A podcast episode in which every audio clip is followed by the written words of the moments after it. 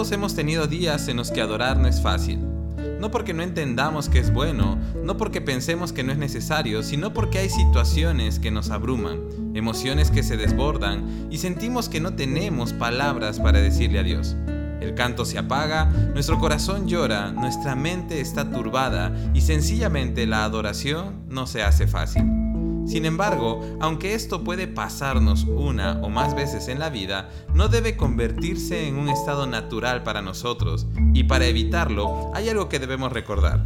La adoración a Dios no está condicionada por nuestras circunstancias, sino que la verdadera adoración nace de un corazón que reconoce quién es Dios, incluso a pesar de sus circunstancias.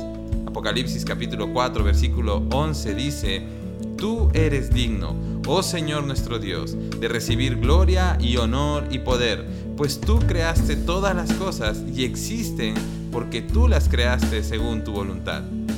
Nuestro Dios es digno de recibir toda gloria, honor y poder, y es merecedor de toda adoración, sencillamente por el hecho de que Él es Dios, y nuestras circunstancias no alteran su naturaleza.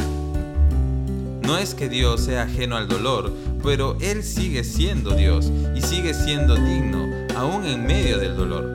A Dios le interesan nuestras circunstancias, pero no lo definen. Aún en los peores momentos de nuestras vidas, Él sigue siendo el creador de todo lo que existe, sigue siendo nuestro Salvador y sigue siendo Dios. Y algo que necesitamos aprender a hacer durante los tiempos difíciles es repasar más los atributos y las bondades de Dios. Es normal que cuando algo difícil pasa, pensemos en aquello todo el tiempo. Repasamos en nuestra mente cómo pasaron las cosas, pensamos en posibles soluciones o incluso las posibles complicaciones y nuestra mente se sumerge en la circunstancia que nos rodea.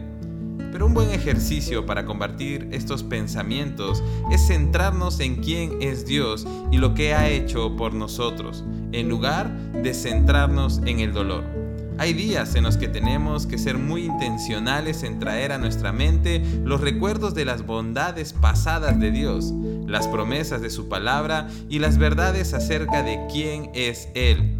Y entre más pensamos en todo ello, nuestro corazón comienza a retomar la disposición para adorarle.